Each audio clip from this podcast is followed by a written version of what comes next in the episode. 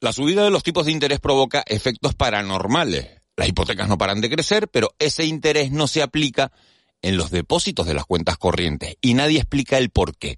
Seguramente la respuesta es tan sencilla que produce sonrojo contarla. Y es que los bancos están ganando más dinero que nunca. De ahí las colas en el Banco de España. Son las 7. De la noche al día, Miguel Ángel Dasguani.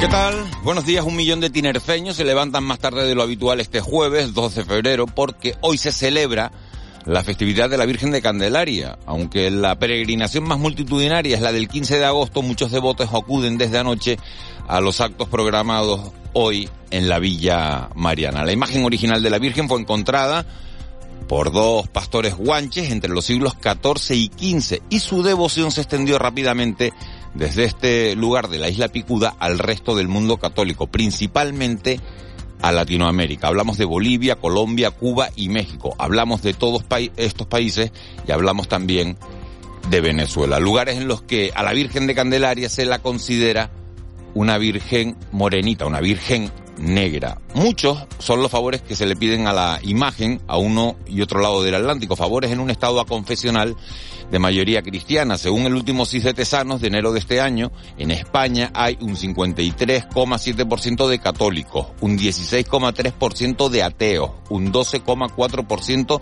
de agnósticos y 12 de cada 100 a los que les resulta indiferente si Dios existe o no. De otras religiones son tres de cada cien. Lo que nos une a todos por igual, seamos creyentes o no, es la existencia de una clase superior, gente que juega a ser como Dios, pero que en realidad no lo son, son solo bancos. El 100% de la población entendemos que cuando sube el precio del dinero se dispara el precio de las hipotecas con tipos de interés variables. Lo que nadie consigue entender es por qué ese interés no se aplica de igual manera a los depósitos bancarios, al dinero que tenemos, dicho de otra manera, en una cuenta corriente. Ayer fui a un banco y lo pregunté, pero mis interlocutores se encogieron de hombros y no supieron, o les dio apuro, explicarme el por qué. Al llegar a casa, puse la tele y oí que el BBVA había ganado 6 mil millones de euros más que en todo el año pasado. Fue entonces cuando entendí cómo funciona el mercado. Nosotros jodidos pagando hipotecas imposibles y el gobierno contento por subir el salario mínimo, pero sin toserle a los bancarios. Con esa pasividad en la brega, cualquiera hace milagro. De la noche al día, Miguel Ángel Dasguani. 7 y 3, vamos con los titulares que marcan la crónica de este jueves 12 de febrero. Caja 7 te ofrece los titulares del día. Continúa en Rabat la decimosegunda reunión de alto nivel entre Marruecos y España. Está previsto que este jueves se produzca la reunión del presidente Pedro Sánchez con su homólogo marroquí. Los 11 ministros que han viajado también se entrevistarán hoy con sus pares. Ya saben que finalmente el rey Mohamed VI no ha recibido a Sánchez, lo ha llamado por teléfono, según Moncloa, por encontrarse fuera de Marruecos. El objetivo del gobierno de España en esta cita es construir unas relaciones sólidas y duraderas con Rabat que España y Marruecos estamos haciendo frente a condiciones muy adversas con herramientas desde las que, además de proteger a la ciudadanía, lo que estamos haciendo es sentar las bases para avanzar y modernizar nuestras economías. Discrepancias entre Canarias y el Estado en materia de costas. El gobierno canario admite que, tras la transferencia de la gestión de costas hay discrepancias con el gobierno central respecto a la continuidad de los expedientes en curso. En opinión del Ejecutivo Autonómico, deberían ser gestionados por quien tiene ahora la competencia, por lo que no descarta acudir al Tribunal Constitucional para solucionarlo. Además, el Consejo de Gobierno ha dado luz verde a la revisión y actualización del IPC que reclamaba el sector del transporte escolar en Canarias.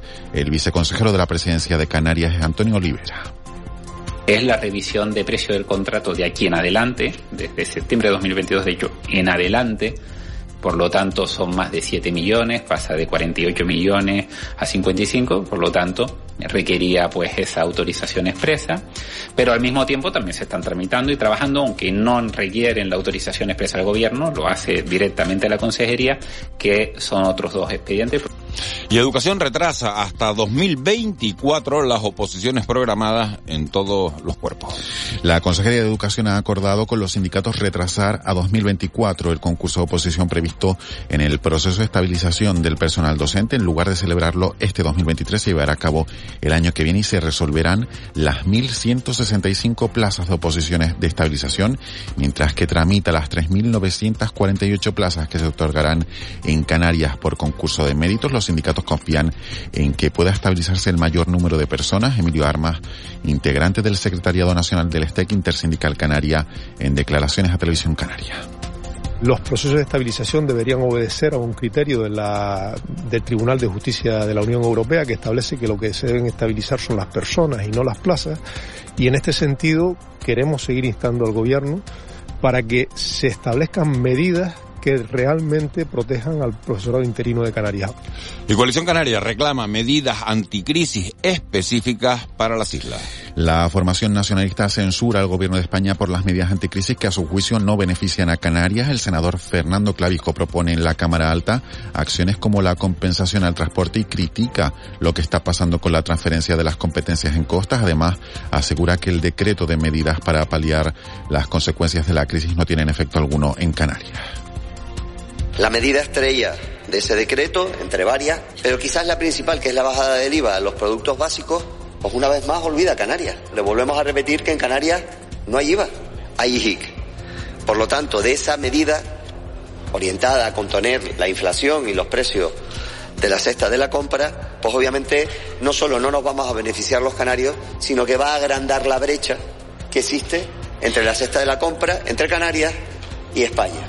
Y vamos con asuntos más festivos. Presten atención porque ya se conoce el nombre de las murgas finalistas en el carnaval de Santa Cruz de Tenerife. Tras las tres fases, el jurado eligió esta madrugada como finalistas a trapaceros, mamelucos, zetacetas, desbocados, diablos locos, bambones, burlonas y triquitraques. La final la podrán seguir en directo aquí en Canarias Radio mañana viernes. Además, las murgas adultas conocerán a los ganadores en interpretación y presentación. Y retomamos los asuntos políticos porque fuera del archipiélago Yolanda Díaz y Ione Belarra reclaman la congelación de las hipotecas. Lo han hecho tras conocerse el beneficio récord de 6.420 millones de euros anunciado por el BBVA, casi un 40% más que hace un año. Las ministras de Trabajo, Yolanda Díaz, y de Derechos Sociales, Ione Belarra, reclaman la congelación de las hipotecas, una propuesta que su colega, la ministra de Turismo, Reyes Maroto, se ha limitado a apuntar que sería algo que el gobierno podría estudiar. Pido hoy aquí a las entidades financieras de mi país que sí, que den un paso adelante y que se, se comprometan con la ciudadanía de su país no solamente a tener esos beneficios que son extraordinariamente llamativos, sino lógicamente a decirle a sus clientes que eh, van a ponerse de su lado. Proteger las cosas que más te importan es una tranquilidad. ¿Te gustaría agrupar todos tus seguros en uno y pagarlos en una sola cuota, mes a mes? Cómodo y sencillo. Descubre esta y muchas ventajas más con el plan Disfruta Seguro de Caja 7. Consulta condiciones en cajasiete.com. 7 y 8 minutos de, la mañana de este jueves 2 de febrero en la isla de Tenerife, festivo también en el municipio Gran Canario de Ingenio, día laborable en el resto del archipiélago, la actualidad del mundo del deporte que viene marcada por el triunfo del Barça en el campo del Betis. El Barça que se pone a 8 puntos del Real Madrid, el Real Madrid que juega eso sí hoy con el Valencia a partir de las 8 de la tarde podría reducir esa distancia a, 5 puntos. Aquí los nuestros, lo más importante, las victorias en competición europea anoche en dos partidazos, tanto del Lenovo como del Granca. Moisés Rodríguez, buenos días. ¿Qué tal? Muy buenas. El último fichaje de la Unión Deportiva Las Palmas, el delantero marbellí Loren Morón, se va a ejercitar hoy por primera vez con sus nuevos compañeros y confían poder debutar en el próximo encuentro que van a disputar los amarillos el lunes en el plantío frente al Burgos. Pues sí, eh, físicamente pues, pues, bueno, como vengo de, un club que estaba activo pues, pues estoy bien y, bueno, eh, si el míster lo, lo cree necesario pues para el lunes pues, pues estoy disponible. En el Club Deportivo Tenerife, su director general, Santiago Posas, ha explicado cómo se encuentran las gestiones para la contratación del nuevo director deportivo de la entidad. No era eh, algo que teníamos que hacer de manera urgente porque de alguna forma al final marca la pauta a la hora de la contratación junto con el cuerpo técnico y la forma de trabajar nuestra. Y es necesario hacerlo, pero lo haremos también con cautela y buscando el perfil que se acomode a la estructura que tenemos. Más cosas, pese a que el mercado de fichajes se cerró el pasado martes por la noche, el Atlético Paso está estudiando la incorporación del centrocampista gran canario Javi Castellano, quien está actualmente sin equipo. Baloncesto, el Lenovo Tenerife sumó en Turquía ante el Darusafaka 59 a 80, su segundo triunfo en el top 16 de la Champions y los aurinegros ya lideran en solitario su grupo. Y también victoria del Gran Canaria Eurocup sobre el París Basketball 118-99. Es el séptimo triunfo consecutivo de los claretianos que siguen comandando el grupo B con dos victorias de margen con respecto al Tour Telecom. Y cerramos eh, con voleibol, nueva cita en la máxima competición continental para el Aris, que recibe a las 6 de la tarde en el Santiago Martín al Fenerbahce, buscando las tinerfeñas sus primeros puntos en el torneo. OUNAT, la mejor alimentación natural para tu perro y tu gato, te ofrece este espacio.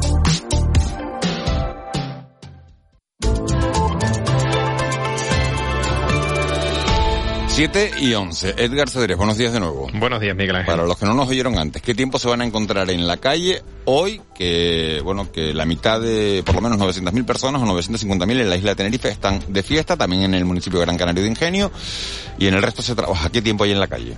Pues hoy, si se cumple la previsión, vamos a disfrutar de numerosas horas de sol. No veremos tantas nubes como en jornadas anteriores, pero no nos libraremos de ellas. Las más destacables crecerán en horas centrales del día, serán de evolución y las esperamos sobre todo en zonas de interior de la isla del Hierro, de La Palma y también en zonas del norte y del oeste de la isla de Tenerife. En el resto, jornada soleada.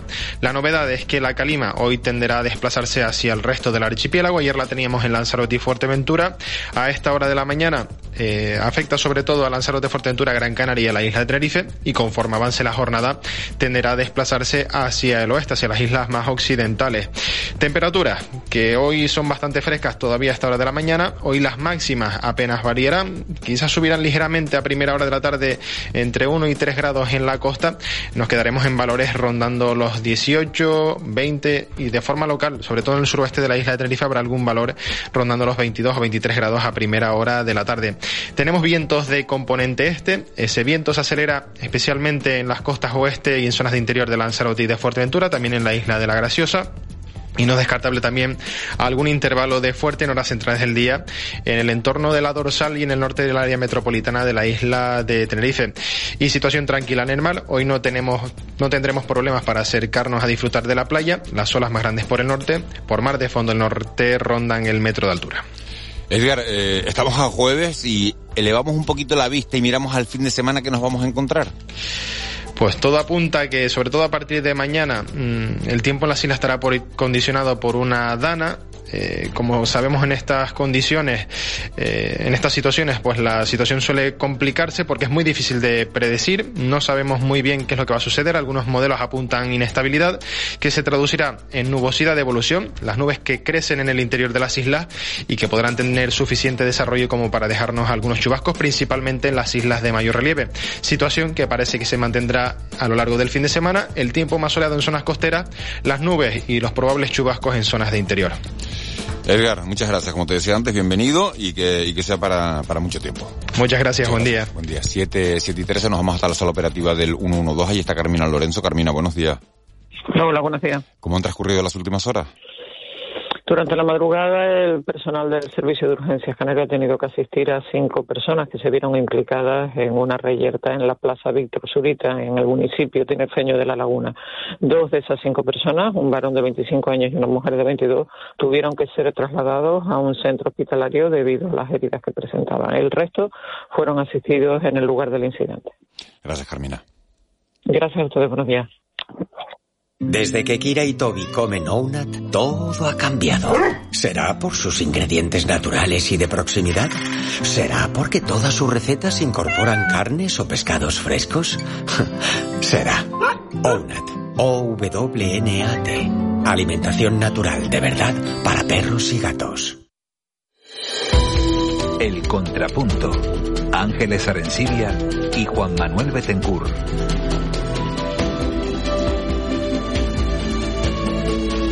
Ángel Arcibia, buenos días. Buenos días, Miguel Juanma Ángel. Betancourt, buenos días. Hola, muy buenas, ¿qué tal? Juanma, te voy a nombrar empleado del mes o trabajador del mes. ¿Por qué? Porque tú eres de Tenerife, es festivo en Tenerife y te vas a trabajar a Gran Canaria. ¿No? Entonces, Bueno, esto es como decir, pasa oye, ¿dónde se trabaja? O sea, Ahí llego- estoy yo, que- que ahí si- estoy yo. Que si llego a estar en Tenerife hoy, ¿me das el día libre? ¿Eh? Bueno, Ah, haber ojalá, avisado, o- tenés. ojalá pudiera repartir yo, repartir yo días libres y, y días- la- sobreva- la- la libranza. sobrevalorada. ¿Las libranzas están sobrevaloradas? Hombre, ¿sí? Hay, que, hay que pensar en... Positivo. Cuando, En cuando, positivo. cuando llegue Ángeles el día del pino, me vas a preguntar si las libranzas están sobrevaloradas o no. O no. A ver si... No, entonces el día del pino me vengo para acá y entonces... El día del pino nos vamos a... ¿El no, día del nos pino en qué venimos cae? ¿En qué cae? El... Septiembre. Sí, sí, no, el día 8 8 de sí, no, hombre, eso septiembre. sí, eso sí. Pero ¿en qué, en 8 qué de día? septiembre, no lo sé. No, no he mirado en el calendario todavía De cómo, cae este año. Eh, bueno, eh, ¿con qué noticia nos quedamos de, la, de las últimas horas? Con... No sé, supongo Ma- que... ah, Marruecos. No, la- es que- Claro, es que la nos jugamos es que- tantos en Marruecos, hablamos de que si Canarias tenía que estar en la cumbre, que si Canarias tenía que estar en la cumbre, y Ay, ay, resulta que el rey no está en la cumbre, el rey de Marruecos no está en la cumbre. Eh, eso lo sabía Pedro Sánchez. Moncloa dice que lo sabían desde hace unos días. Pero no lo dijeron. No lo dijeron. Pero y- no lo y dijeron, eso, claro. Eso, eh, ¿qué significa? Que, que se han visto sorprendidos. Porque yo creo que eso se debería ver. Si, si yo sé que no va a estar el rey, pues lo hago saber, porque eh, había unas expectativas que, es- ¿no? Había unas expectativas de reunión entre Pedro Sánchez y el, y el rey que no se han visto cumplidas. Pero dice que no estaba en la agenda, Ángeles, la- que no, que no había, sí. en la agenda no había ningún encuentro programado de encuentro entre Mohamed VI y Pedro Sánchez. Pero se dio a entender que sí, ¿no? Y que se podía ver eso, yo creo que se podía haber eh, cortado, ¿no? En la posibilidad de que hoy salgan varios titulares en varios periódicos nacionales hablando del plantón y del ridículo de Pedro Sánchez, ¿no? Tenemos, tenemos que atender al sistema político de cada país. Si Pedro Sánchez va a Estados Unidos, consideremos normal que no fuera recibido por Joe Biden. Cuidado, estamos hablando del hombre más poderoso del mundo. Eh, no. Cuando va a Francia, ¿con quién se reúne? ¿Con el primer ministro francés? No. Con el presidente de la República. Cuando va a Alemania, ¿con quién se reúne? ¿Con el presidente de Alemania? No. Con el canciller. ¿Por qué? Porque son realmente los jefes del gobierno, las figuras políticas más relevantes, por tanto, sus homólogos, porque la figura política más relevante del sistema político español es el presidente del gobierno. ¿Y en Marruecos quién lo es? ¿El primer ministro de Marruecos? No, lo es el rey, las cosas como son. Claro, en Marruecos no se hace nada sin que lo decida Claro. Mohamed. ¿Quién es el primer Nada. ministro? ¿Qui- ¿Con quién se va a sentar Pedro Sánchez hoy? ¿Con quién está sentado en este momento? Con Asís Hajounach, que por cierto es el hombre más rico de Marruecos y además es el primer ministro y amigo del rey y que montó un partido político que ha ganado las elecciones en Marruecos y que por tanto ha formado gobierno. Pero claro, no es el homólogo de Pedro Sánchez. Por si, si, si, si nos ajustamos al sistema político marroquí, donde la figura del rey no es simbólica ni, ni tiene un papel arbitral, sino tiene un poder efectivo, tal es así que el partido político que gobierna es un partido que ha montado él y que dirige un amigo. Entonces, claro, aquí se produce una descompensación en el rango de las personas que están sentadas hoy. Para mí lo relevante es el mensaje, el mensaje que deja el, el rey, ¿no? El rey, que por supuesto sabía de la, y sus asesores y su corte y todo el equipo que le, que le rodea sabía que esto iba a, a dar al lugar a una serie de titulares que es lo que ha dado, ¿no? Y también, eh, eh, pues me da la sensación que también es una forma en la que el rey de Marruecos dice, eh, sigo yo teniendo la sartén por el mango, ¿no? Ah, entonces no hay o sea, cumbre. aquí no hay nada, aquí no hay nada previsto ni ningún éxito. Yo sigo teniendo la sartén por el mango. No hay Y ahora te dejo colgado en sí. esta, en esta gran eh, reunión, ¿no? En esta gran cumbre que los medios de comunicación en España le hemos dado la importancia que creíamos que iba, ¿no? Que sí que es importante. Vamos a ver, lo que se ha vendido, y eso está en titulares de medios españoles, eh, como por ejemplo La Vanguardia, que a mí personalmente la, la información de, de, de- internacional y tal me, me, me, me, vamos, me parece que está muy bien hecha, es que está en una cumbre para llegar a acuerdos sin precedentes, punto uno. Punto dos, que nos vacunaran para futuras crisis. Y entonces, en ese contexto, podíamos decir, oye, sí, venga, vamos a mandar, eh, a ir con 12 ministros, vamos a llegar a una serie de acuerdos en, en distintas materias, desde agricultura, educación, economía, pero sobre todo vamos a sentar las bases de no vamos a volver a pelearnos. Eh, mm, esto se, esto se puede hacer sin la presencia del rey, pues parece difícil. ¿Esto cambia en algo eh, la intención de Ángel Víctor Torres de, acudir a Marruecos entre el, el 17 de, de febrero, a la vuelta de Cuba y Venezuela, a partir del 17 de febrero? Eh, en realidad la, la visita de Ángel Víctor Torres está enfocada desde un punto de vista eh, más comercial, eh, con una delegación de empresarios para tratar de, bueno, pues de fortalecer eso, eso, esos lazos. Bueno, lo que deja, lo que deja Es que- claro, lo que deja pres- claro es que no habrá reunión con el rey. Porque bueno, sí. pero que precisa el Claro, no, es que Antonio dos Rivera presidentes- precisaba ayer que los- el, el- el objetivo de la, del vi- el viaje de Ángel Víctor Torres estaba dentro de las competencias de la comunidad autónoma. claro, claro, pero dos como presidentes- debe ser y como puede Que ser. sí, ¿no? de acuerdo, pero dos presidentes canarios fueron recibidos por Mohamed VI. Adán Martín y Paulino Rivero. Los dos. Con, en contextos distintos. El de Adán Martín en un contexto muy, muy, muy, muy plácido, en unos años pues de muy buenas relaciones y de, y de, no, se había dado todavía el fenómeno de la presión migratoria, y la de Paulino Rivero se dio en un contexto muy concreto Claro, de la que- controversia, la controversia de las profesiones de petróleo. Pero fueron recibidos. Eh, Fernando Clavijo ni lo intentó, y Angelito Torres parece obvio que no se va a reunir con, con Mohamed VI, porque entonces ya sería como un desplante, es decir, bueno, sería como un desplante, de, de- eh, sería una cosa pues, pues inaudita, ¿no? Que dice, bueno, pues con el presidente canario sí, pero con el presidente del gobierno de España no. Eso no va a pasar, ¿no? En diplomacia esas cosas no se hacen tan mal. Pero la, la, la cuestión es, es el callejón sin salida en la que en la que están las relaciones eh, con Marruecos. Es decir, me refiero a, a una serie de cuestiones como importantísimas, ¿no? Como es el tema de la inmigración, las aguas, la delimitación de las aguas, la cuestión del Sahara Occidental, que son problemas eh, que parece que no tienen solución, ¿no? Y entonces, eh, claro, ¿cuál es la alternativa a las gestiones que ha puesto en marcha el gobierno de España? ¿La alternativa cuál es? ¿No hacer nada? ¿O cuál es la alternativa? ¿no? Luego, luego vamos a hablar con, con el presidente de la Asociación de Abogados Saharauis en, en, España, pero ¿ustedes qué, qué creen que deben estar pensando los saharauis en este momento? No, lo Creo que han sido traicionados por, por, por el gobierno de Pedro Sánchez. Ese- esa es la. No, pero la un poco, cuestión, lo, que, ¿no? lo que dice Juanma, ¿no? Un poco te lo merece, pero Lo ¿qué- merece. ¿qué te esperabas, no? Claro. A Pedro Sánchez, ¿no? Al gobierno te de lo España. merece ¿no? y, lo que, y lo que te rondará en Morena mm, es la, es la certeza de que, de que la causa saharaui es una causa muy debilitada, pero no porque España haya cambiado de posición, sino porque es una causa debilitada, debilitada después de décadas, ¿no? Y también el, el, el Frente Polisario, más que la comunidad saharaui, podría hacer su reflexión sobre a dónde quiere ir y si piensa que 50 años más en el desierto argelino es una opción viable. También lo podrían por lo menos Ponerse- pensar. sí, por lo menos planteárselo, sí. Eh, enseguida vamos a retomar ese asunto porque vamos a hablar, como, como decía, a lo largo de la mañana con, con Sidi Mohamed, que es el, el presidente de la Asociación de Abogados Saharauis en España. Pero hay otro asunto del que se habla mucho en las últimas horas en, eh, en España y es de la subida de las hipotecas. Fíjense, ayer conocíamos, eh, estamos pagando los ciudadanos de a pie eh, las hipotecas más caras que nunca, más caras que nunca, y conocíamos, sin embargo, a la misma vez el beneficio del BBVA que batía récord con 6.400 millones de euros. Claro, pero es que a ese dato se suma otro que acaba de salir publicado, que se acaba de conocer, porque se van a ir conociendo los beneficios de todos los bancos, y acaba de, de conocerse que el Banco de Santander ganó el año pasado 9.605 millones de euros. Estamos hablando de un 18% más que en 2021. Es decir, los ciudadanos pagando por la subida de los tipos, por la subida del Euribor, las hipotecas más caras que nunca, los bancos ganando por la inflación y, por mil circunstancias más, más dinero que nunca. Vamos a hablar eh, esta mañana eh, de este asunto con Patricia Suárez, que es la presidenta de la Asociación de Usuarios Financieros de Asufin. Señora Suárez, muy buenos días. Muy buenos días. Las hipotecas ha subido el Euribor, el Euribor cerró, el mes de enero cerró con el Euribor en el 3,3%, eso ha supuesto un incremento medio de 270 euros en las hipotecas, de 150.000 euros a 25 años.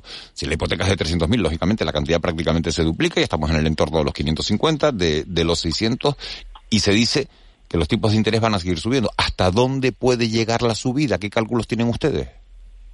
Bueno, desde su fin el cálculo que tenemos es que en junio cerrará al 4%.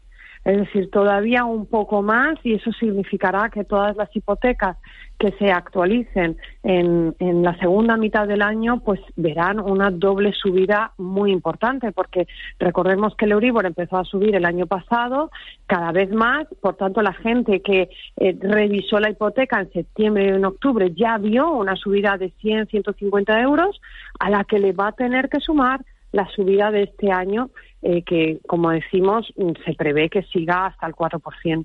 Claro, ¿qué puede hacer la gente que se ve imposibilitada ahora de pagar esa hipoteca con estas con estas subidas? Porque tú te haces unos planning, te haces un, planteamiento de, de cuál puede ser tu nivel de gasto, pero claro, cuando la, la hipoteca se te encarece tanto y no llegas, ¿qué puedes hacer?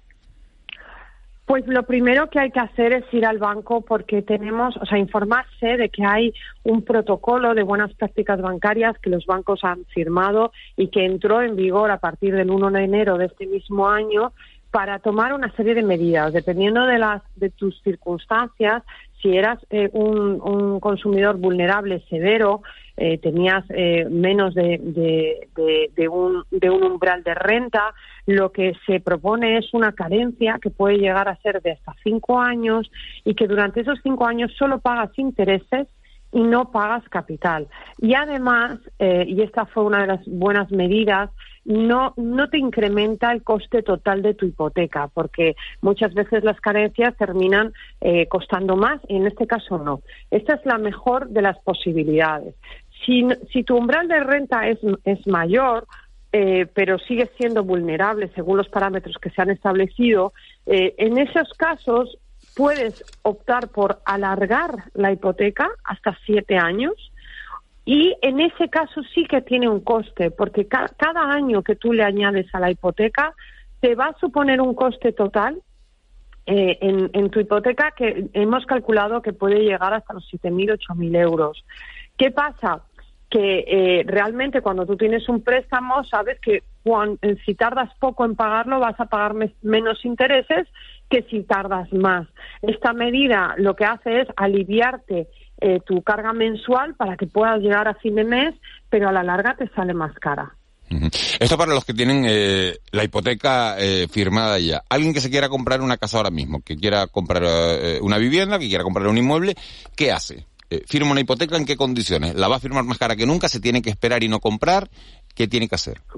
Pues eh, sorprendentemente las hipotecas hasta en, octubre, noviembre, diciembre estaban mucho más caras que ahora, porque ahora la previsión esto es, es, un poco arriesgado porque nunca las previsiones no son no se tienen por qué cumplir, pero la previsión es que suba hasta junio pero que a partir de ese momento se estabilice o incluso se prevé que en 2024 baje el Euribor. Entonces, eh, los, bancos cuando dan una hipoteca no solamente tienen en cuenta el, momento actual en el que estás contratando, sino el momento futuro que como digo es una previsión, no, no es 100%, pero que ellos cuentan con, esa posibilidad. Y ahora se están dando eh, hipotecas a tipo fijo al dos y medio y en tipo variable eh, siguen siendo también competitivas. A mí me parece que firmar una hipoteca a tipo fijo que esté entre el 2 y el dos y medio es una buena es una buena hipoteca porque realmente lo que tenemos que pensar es que los tipos negativos que hemos vivido en los últimos años era una normalidad. Eso no era normal. Eh, solamente podía suceder lo que está sucediendo, que es subir no, a lo mejor no de manera tan brusca, pero era la única posibilidad. Que los tipos iban a subir era evidente. Y bajar, bueno, pueden bajar, pero lo normal es que los tipos en una hipoteca estén entre el 2 y el 3%. Si tú tienes fijada tu hipoteca en el 2%, 20 años, 30 años, eh, habrá momentos que, que, pagues menos, habrá momentos que pagues más, pero a la larga, sobre todo, lo que tienes es una tranquilidad. El problema es cuando nos ofrecen una hipoteca que ya está, por ejemplo, al 3 o al 4%, tipo fijo me refiero. Yo ahí no, no, no, no tomaría esa hipoteca, prefiero una variable porque un 4% sí que es caro, es muy caro, un 4% eh, durante 20 años y no, lo, no es recomendable realmente. Hay una, eh, enseguida le doy la, palabra a mis compañeros que le quieren hacer eh, varias preguntas. Hay una propuesta hoy que nos encontramos en la prensa de Yolanda Díaz, la ministra de Trabajo, también de Yone Belarra, la de Derechos Sociales, que, reclaman una congelación de las hipotecas. Es la parte eh, de Podemos, del gobierno. La parte socialista, Reyes Maroto, la ministra de Turismo, dice, bueno, podríamos estudiarlo. Desde a su fin, ¿qué le plantearían en la situación actual al gobierno? Bueno, la, cuestión, lo que, lo que pide Yolanda Díaz es, es algo eh, un poco, mm, sinceramente, eh, utópico, porque es eh, congelarlas no ahora, sino retroactivamente. Es decir, al, al coste que tenían el año pasado. Y el coste que tenían el año pasado, eh, como decimos, no llegaba al 1%. Entonces, yo creo que hay que ser realistas. Cuando uno contrata una hipoteca, sabe que tiene que devolver intereses. Yo creo que también uno, como sociedad, eh, eh, no podemos hacer demagogia, hay que pagar intereses. Otra cosa es que tú estás en una situación complicada y hemos visto en los últimos años, en la anterior crisis eh, financiera, que cuando una persona al final perdía su casa, el banco y, la sociedad, porque, porque todos pagamos el, coste del rescate bancario, el coste de, un sistema bancario débil, tenemos que hacernos con una serie de pisos que están vacíos y que cuestan realmente al sistema financiero de un país. Entonces, entre una opción y otra hay vías intermedias. A mí la opción del protocolo que tenemos actualmente me, parece que se queda un poco corta en tanto a los umbrales, porque eh, afecta eh, a familias que, tienen entre 20 y 25 mil euros de ingresos y en todas las familias que tienen eh, una hipoteca habitualmente hay un porcentaje muy alto que son parejas. Entonces, en cuanto tienes eh, dos, dos ingresos, ya no entras en esa vulnerabilidad y ya no se te aplica. Eh, por tanto, nosotros sí que pediríamos una congelación, pero a partir de ahora nunca retroactivamente y desde luego no generalizada. Eh, eh, las, las ayudas tienen que ser siempre para aquellos que las necesitan. Y, yo creo que, que, es así y que, y es lo justo, porque si, si, ayudas a todo el mundo, eh, los efectos pueden ser muy perversos. Eh, señora Suárez, muy buenos días. Mm, hace dos años firmé una hipoteca, más de dos años. una hipoteca tipo fijo, hoy, doy las gracias pero fue la opción que me dio el banco. O sea, la, primera oferta que me hicieron fue, te sugerimos eh, te ofrecemos eh, una hipoteca tipo fijo en estas condiciones. En el momento presente, los bancos, ¿qué están haciendo? ¿Qué opción cuando alguien, imagínate una, una familia, un, un, particular que va y, y, plantea un poco una hipoteca para comprar un inmueble, primero, ¿qué opción le están dando como preferente? ¿Cuál deberían dar? ¿Y qué debería hacer un cliente? ¿Cómo debería informarse antes de tomar una decisión sobre tomar un camino u otro? Pues ahora están ofreciendo las dos. Es verdad lo que, lo que tú dices. Hace dos, tres años, cuatro años, los propios bancos ofrecían tipo fijo porque era una manera de garantizar ingresos. Estábamos bajo mínimos y entonces ofrecían, había, había hipotecas muy competitivas, al 1%, al 1,20, 1,50, muy, muy competitivas. ¿Por qué? Porque el, banco estaba en mínimos y decía, bueno, yo así me garantizo mis ingresos. Ahora ya están ofreciendo las dos, tanto la fija como la variable. Están ofreciendo las, los dos tipos de hipoteca y el problema y lo que tiene que tener en cuenta un cliente que va a contratar una hipoteca ahora es todo, todo el sistema de productos vinculados que ofrece el banco para supuestamente ahorrarte mm, en la hipoteca, porque te rebajan, si es un tipo fijo, te, te, lo, te lo, bajan eh, 0,10 si tienes un seguro, 0,20 un fondo de pensiones, etcétera, y si es un tipo variable te, te, rebajan del diferencial. Aquí sí que tenemos un problema porque la mayoría de las veces esta rebaja es irreal, el coste del producto que te están ofreciendo supera con creces el descuento y no nos merece la pena. E incluso nos estamos encontrando en situaciones en las que hay bancos que ofrecen un seguro eh, de vida financiado esto hay que tener muchísimo cuidado, son seguros de vida por el total de la hipoteca que cuestan entre 10.000 y 15.000 euros, porque imagínate la prima de un seguro de vida para toda la hipoteca y te dicen, no te preocupes, que te lo pongo dentro de, de la hipoteca, te lo financio y estos son solamente 10 euros al mes. Y como yo te voy a descontar 30, te trae a cuenta. Esto, esto yo, para mí, lo denominaría una estafa. Y de hecho, la IOPA, que es el supervisor europeo, ya lo ha denunciado y ya le ha pedido a los bancos que no hagan estas cosas. Y en nuestro país se sigue haciendo. Y nosotros desde Asufil lo estamos denunciando, incluso lo estamos reclamando en tribunales y estamos consiguiendo anularlo. Es, esto es son cosas en las que hay que tener cuidado. Nosotros también en Asoci lo que hemos hecho es habilitar unas, eh, eh, las llamamos calculadoras hipotecarias. Entonces, tú puedes entrar, hay distintas, distintos tipos, pero hay una en concreto que lo que te permite es poner los descuentos que te hacen y el coste de lo que te están ofreciendo para descontar y te da el resultado en el que te dice, pues mira, te vas a ahorrar 200 euros, pero te va a costar 500 lo que te están ofreciendo. Te, te recomendamos que no lo aceptes. Es decir, Aquí información, calcular por nuestra cuenta y nosotros desde fin desde luego, estamos eh, haciendo esta labor de, ayuda y de asesoramiento. Eh, señora Suárez, buenos días. ¿Y los bancos cumplen con la, con la información que deben dar? Por ejemplo, yo como usuaria de, de determinado banco, eh, recibo la información eh, que me permitiría saber, pues esto que usted acaba de comentar, si, si los regalos que me hacen realmente los estoy pagando de más. Pues no la dan con claridad. Esto nosotros lo llevamos denunciando tiempo. La normativa les dice que tienen que, eh, que tienen que dar esta información, pero lo que hacen es decirte simplemente que eh, eh, te ofrezco una hipoteca, me invento al 3%, pero si contratas un seguro de prima única bifinanciada, te, te la pongo al 2,5%. Y ellos consideran que con eso ya están dando la información completa, y no es verdad lo que tienen que decir es, eh, este ahorro del dos y medio te va a suponer tanto dinero al año, tanto dinero en el coste total de la hipoteca, mientras que el seguro te va a costar esto otro. No, no llegan hasta ahí, no llegan hasta ahí. Eh, y en ese sentido sí que creemos que no se están comportando con la suficiente transparencia.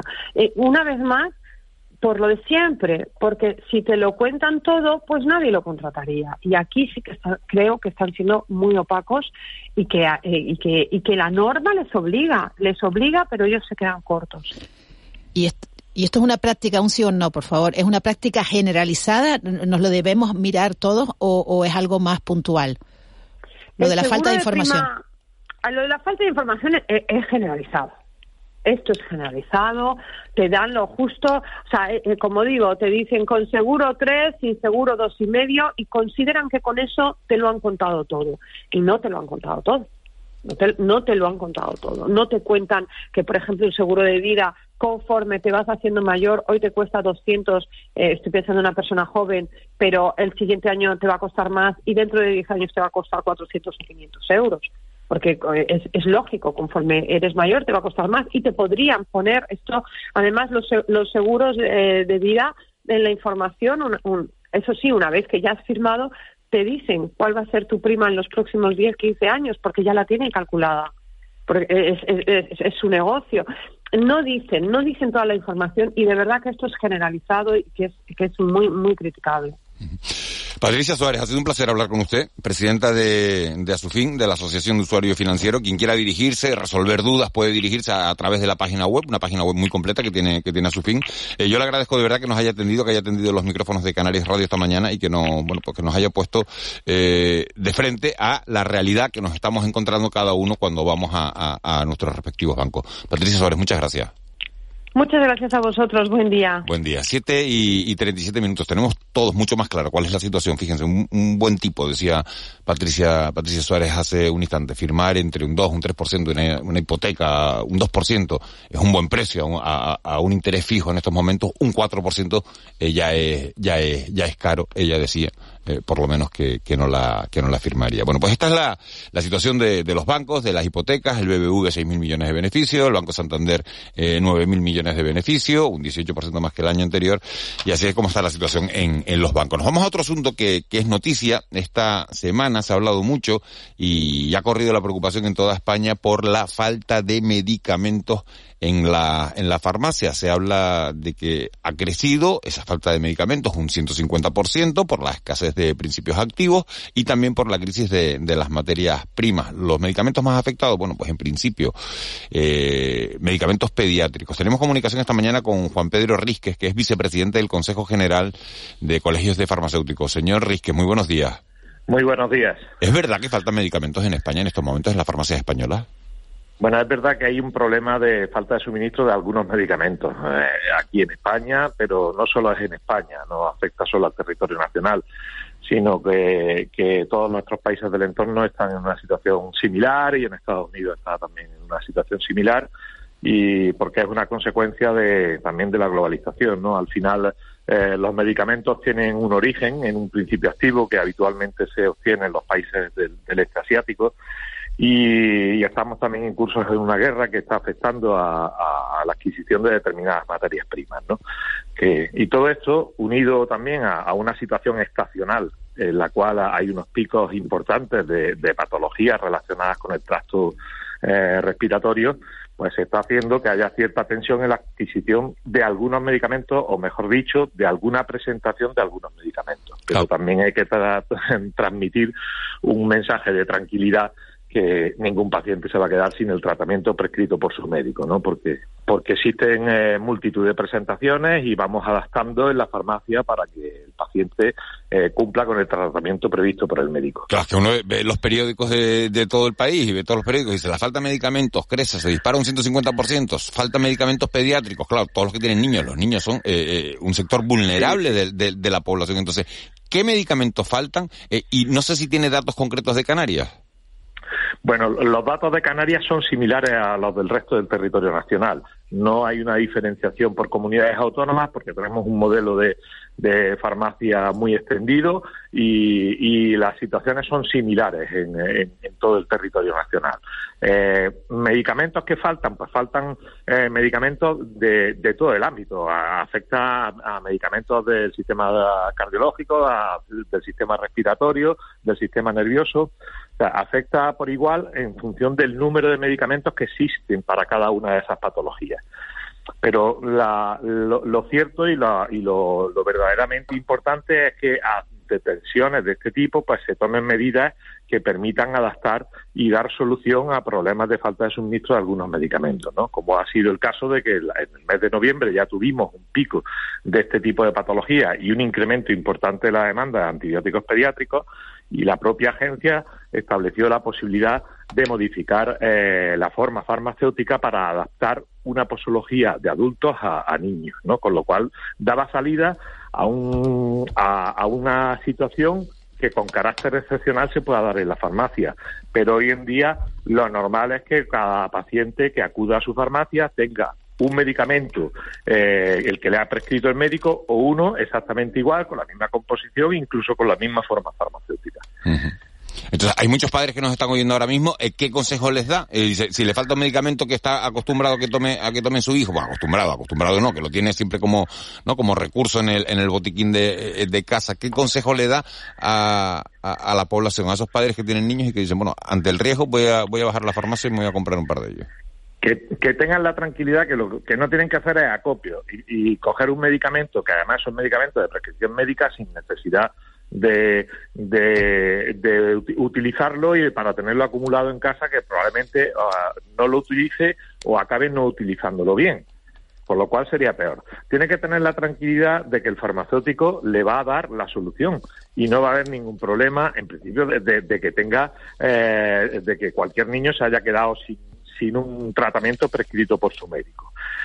También hemos desarrollado, desde la Organización Farmacéutica Colegial, eh, eh, hemos desarrollado una herramienta que se llama Farmagel, que permite conectar, y en Canarias me consta que están conectadas todas las farmacias, que, eh, para encontrar medicamentos que a lo mejor puntualmente en una farmacia no tienen su estocaje y sin embargo una farmacia vecina o una farmacia del mismo municipio lo tiene y el propio farmacéutico derivará al paciente a esa farmacia para decirle dónde está ese medicamento que en su momento en su farmacia habitual no lo tiene. Se están desarrollando muchas actuaciones, muchas actuaciones que llevan también a estar 10.000 farmacias informando todos los días de medicamentos que no llegan a, sus farmacias, ¿no? Y yo creo que con teniendo la información correcta, teniendo posibilidades, que es lo que sí reclamamos a la administración, que, que se facilite más ese intercambio de formas farmacéuticas. Si se prescriben eh, 500 miligramos de una amoxicilina, eh, lo que tenemos que tener es la posibilidad de que se pueda dar o bien en sobre, o bien en jarabe, o bien comprimido, o bien en cápsula, en función de las necesidades y sobre todo atendiendo también a que en un momento determinado, excepcional, podamos modificar formas farmacéuticas, que sería también bastante razonable. Si le, quería, usted, usted ha utilizado la expresión eh, que, no hay que hacer acopio. ¿Se están dando eh, situaciones de estas? Nosotros nos sentimos ahora mismo que haya un efecto acopio de medicamentos y además que, ya le digo, tenemos un, un modelo y una distribución farmacéutica y un modelo de farmacia que hace innecesario todo esto porque todo el mundo tiene una farmacia a 200 metros de su casa y en su entorno tiene muchísimas farmacias comunitarias. Y además es una situación que, va a ser con carácter puntual, pero que hay soluciones importantísimas con un vademécum muy amplio de presentaciones que pueden cubrir perfectamente la demanda de todas las patologías que, necesite el paciente en un momento determinado. Y recordando sobre todo que se trata de medicamentos de prescripción médica que no tienen que consumir los, eh, los pacientes por su cuenta, que tienen que acudir con una receta médica y que tienen que tener la tranquilidad de que el farmacéutico en nueve de cada diez casos resuelve un problema de falta de suministro en la farmacia de manera habitual y que excepcionalmente si hubiese que derivarlo al médico para modificar un tratamiento, pues se hace y se, y se implementa un tratamiento similar al que inicialmente le había hecho el médico sin problema. Entonces, nos preocupa que existan este problema de falta de suministro de medicamentos y todos los días trabajamos para tener mejor información y para dar solución a nuestros pacientes, que al final son nuestra razón de ser, eso nos preocupa eh, suficientemente, pero tenemos que también mantener un mensaje de tranquilidad de que ningún paciente se va a quedar sin su medicación, por supuesto. Señor Regis, buenos días. ¿Qué está pasando con el fármaco este que dicen milagro contra la diabetes, que a su vez tiene grandes resultados también contra la obesidad, el Saxenda creo que se llama su forma comercial? Eh, ¿hay, ¿hay, escasez por un uso quizás como resultado de su éxito o, o esta cuestión se ha normalizado? se está normalizando porque está regularizándose, eh, pero sí es cierto que en, el mes anterior hubo un, hubo un incremento importante de notificaciones de Ozempic en este caso, o su variante esa senda que es la que no está financiada, y esa senda sí es realmente la que está indicada para obesidad. Ozempic es un medicamento que se usa para tratar la diabetes en pacientes obesos. Pero sí es cierto que mm, en las redes sociales se ha movido muchísimo eh, que se trata de un medicamento para, para tratar la obesidad y con un, éxito importante, ¿no? Ha habido un incremento de prescripciones, también se trata de un medicamento de prescripción, pero ha habido un incremento de prescripciones importante por, eh, y eso se, se notó en esa demanda, sobre todo hace un mes, que, hizo que se informaran reiteradamente por parte de la farmacia de escasez de suministro de ese medicamento. Parece que los datos que nos aporta CISMES, que es la plataforma de información que le comentaba, y que todos los días más de 10.000 farmacias informan sobre medicamentos que no les llegan, y parece ser que esa situación con este fármaco se está regularizando poco a poco. Juan Pedro Rizque, eh, vicepresidente del Consejo General del Colegio de Farmacéuticos. Muchísimas gracias por, por habernos atendido esta mañana y mensaje, eh, me quedo con ese titular de absoluta tranquilidad, eh, a pesar de esos titulares que vemos en, en, la prensa de que, de que faltan medicamentos, de que faltan principios, de que, bueno, de que, de que hay 600 referencias que no están en el mercado, porque siempre hay un sustituto de ese medicamento que puede faltar, con lo cual nadie tiene que hacer acopio. Nos quedamos con esa, con ese, con ese mensaje, ¿no? Sí, efectivamente hay que dar tranquilidad. Eh, se va a buscar la solución, que tengan la confianza en el farmacéutico, eh, que es su referente, es el profesional del medicamento, y no va a haber ninguna duda de que se buscará el tratamiento necesario y se podrá producir algún problema de escasez en un momento muy puntual, pero que seguro se abatirá con una solución que será además una solución inmediata. Juan Pedro Regio, muchísimas gracias por habernos atendido esta mañana. Muchísimas gracias a ustedes, un placer. Un placer. Eh, 7.47 minutos de, de la mañana, 13 para las 8, para llegar al boletín de las 8. Otro de los asuntos del día, otro de los temas que marcan la actualidad de este jueves 2 de, 2 de febrero, la cumbre hispano-marroquí que se está celebrando en Rabat. Una cumbre, la primera en ocho años, a la que asiste el presidente del gobierno, la primera que se, que se iba a producir. Bueno, 11 ministros. Eh, viajó Pedro Sánchez ayer, el presidente del gobierno de España, a, Marruecos, pero eh, bueno, se mantienen todas las reuniones, excepto, aunque no estaba en la agenda, han dicho desde, desde Moncloa, excepto ese encuentro con el rey Mohamed Sexto. Ayer hablaba Mohamed Sexto media hora con el, con el presidente español, decía que estaba en Gabón, que, que, que, no, que no estaba ni siquiera en el país y que lo invitaba a ir otro día y que, y que bueno, que, que, que, ya se verían, pero que, que esta vez no, no, no podía ser. Y el tema, bueno, pues se le han quitado importancia desde los dos gobiernos, diciendo que las relaciones eh, entre ambos países son buenas y que ese encuentro eh, es lo de menos y que ya se producirá. Nosotros queremos, eh, ayer tuvimos un análisis de, de, de, ese encuentro. Y hoy queremos tener a la otra parte. Hoy queremos hablar con Sidi Mohamed, que es el presidente de la Asociación de Abogados, de abogados Saharauis eh, en España. Señor Mohamed, muy buenos días. Hola, buenos días. Eh, ¿Cómo, eh, igualmente, ¿cómo valora eh, la comunidad saharaui este encuentro de, de España con Marruecos, de los gobiernos español y marroquí? En una, en una situación normal, eh, encuentros de, este nivel entre distintos países siempre se tiene que valorar de manera positiva. El caso es que no estamos ante una situación normal. Estamos ante una, una coyuntura en la que Marruecos ha sido condenado por el Parlamento Europeo por violación de los derechos humanos, ante una situación en la que el gobierno de España ha cambiado de postura de forma ilegal y sin entender, sin entender ni explicar cuáles son las razones que le han llevado a tomar esa decisión de cambiar la posición con respecto al, al Sáhara Occidental. Estamos ante una situación en la que hay un conflicto abierto, eh, aunque se quiera eludir eh, por, por, la delimitación de las aguas que afectan a, la, a, Canarias, pero también afectan al Sáhara Occidental, puesto que Marruecos pretende anexionarse el, eh, la, el, el, agua, las aguas saharauis en contra de la doctrina del Tribunal de Justicia de la Unión Europea.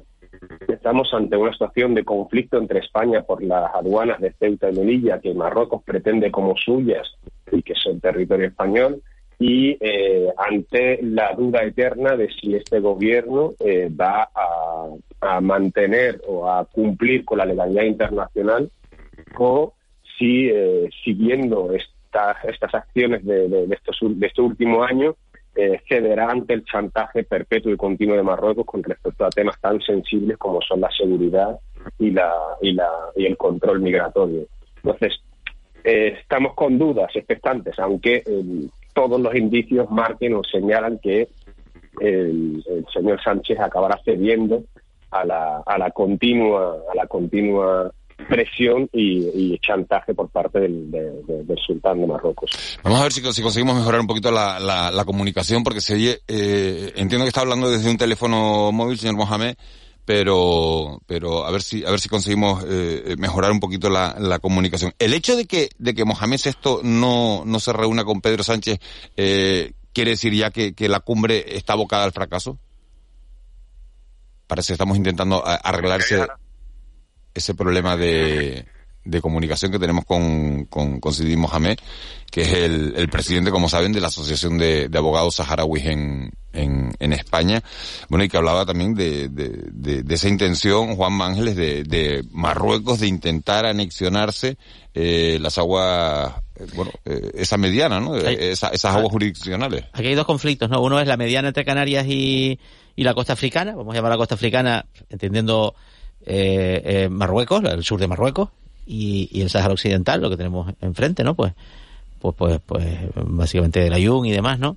Y luego hay, hay, hay, una, hay una iniciativa que ha activado España con respeto a la legalidad, a la legalidad internacional y es ampliar su zona económica exclusiva hacia el sur, más allá de las 200 millas, que es un poco lo que la, la legislación eh, marina eh, internacional le, le, da a cada, a, a cada país, ¿no? Y ahí entras en colisión con por las pretensiones de Marruecos de, de, hacer otro tanto, incluso también con las de Portugal, ¿no? Que país con el que nos llevamos muy bien, ¿no? Y habrá que, que confrontar ahí esta, esta, esta sección de las Islas Salvajes, ¿no? Que están entre, entre Madeira y, y, y, y Canarias. ¿Por qué?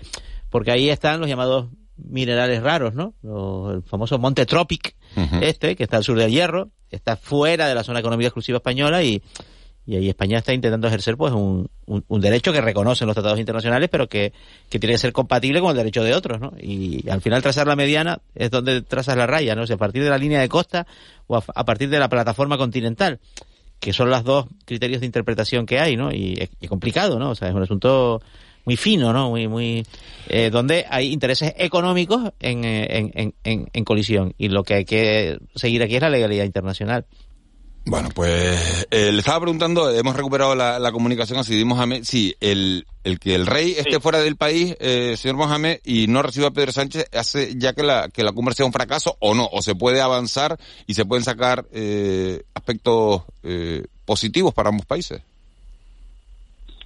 La, el hecho de que el rey de Marruecos no reciba a, al presidente del gobierno es un indicio, es una forma de eh, demostrar músculo por parte de Marruecos, por más que no le quieran dar importancia a, este hecho, lo cierto es que para España sí es importante la, la, la recepción por parte del, jefe de Estado de, del país al que está visitando y, eh, y para Marruecos también, lógicamente. Marruecos eh, al final su, es el rey el que tiene el control sobre la política internacional y sobre los, asuntos de soberanía y lo que no decida el rey eh, al final no tiene, no, no tendrá la trascendencia, no tendrá la importancia que sí le quiere dar el, el Estado marroquí. Por lo tanto, esa ausencia es un, es, es, un, es un problema y además eh, yo considero que efectivamente Marruecos de esta forma lo que pretende es seguir con esa política de presión.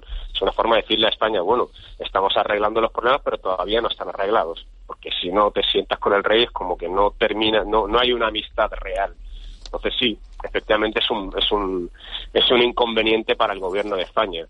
Eh, no sé si, si se oía antes lo que lo que comentaba y sí sí sí soy yo soy, soy yo perfectamente compañeros que, que hablaban con respecto a la, a, la delimitación de las aguas el problema que hay y seguirá habiendo es que aunque España llegue a reconocerle a, a, a Marruecos esa, esa delimitación que pretende Marruecos, que, pretende eh, anexionarse esas aguas saharauis que entrarían dentro de su zona económica exclusiva, más allá del, de, del sur del Hierro, que podrían colisionar con aguas canarias, son aguas saharauis con aguas canarias, no marroquíes. Entonces, aunque España acepte esa delimitación para Marruecos, eh, será mmm, los tribunales los que al final acaban decidiendo, igual que ha ocurrido con los tratados, de, los acuerdos entre la Unión Europea y Marruecos, que están ante la, el Tribunal de Justicia de la Unión Europea y que ya han sido anulados distintos acuerdos y que seguirán, seguirá accionando al respecto.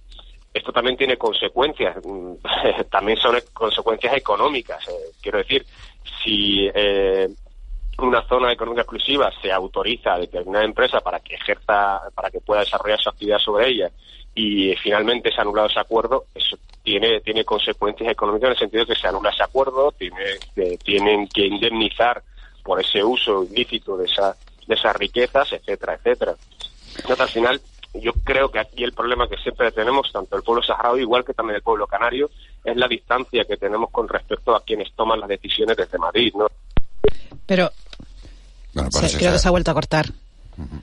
Se estaba refiriendo a los acuerdos de pesca, ¿no, Juanma? Exacto, exacto, sí, sí. Y además tiene, tiene, razón el señor Tarabulla cuando dice, claro, que, que la comunidad internacional reconoce el Sáhara Occidental como parte de Marruecos. A día de hoy no. Por tanto, ¿puede Marruecos negociar con España o con, con cualquier otro país, bueno, España es su vecino, sobre la delimitación de una mediana sobre un territorio que la legalidad internacional no le reconoce como suyo? No. Lo que pasó con los acuerdos de pesca es que la Comisión Europea negociaba, asunto muy importante para España, negociaba acuerdos de pesca con Marruecos que incluían el llamado Banco Canario Sahariano, ¿no? Hemos, claro. hemos recuperado, Juanma, la, la comunicación, por, lo, lo claro. digo por sí, porque puede dar sí, sí. tiempo a, a una pregunta más, ¿no? Antes de, la, antes de las ocho. Eh, sí, yo simplemente quería, eh, usted ha dicho, buenos días, eh, el chantaje perpetuo y constante de Marruecos y se ha referido a la inmigración como uno de los elementos, ¿no? De los que tiene eh, Marruecos la sartén por el mango y que nos afecta directamente, pues en territorios como Canarias. Eh, ¿Es posible, es posible marcar la, la, la, la inmigración de otra manera? Creo se que, puede marcar que no la está... inmigración de otra manera, se puede tratar, sí, se me, me, bien, sí decía que sí, claro que se puede tratar de otra manera, se puede tratar a esas personas como personas, para empezar, ¿no? Eh, se puede se puede trabajar directamente en los países de origen.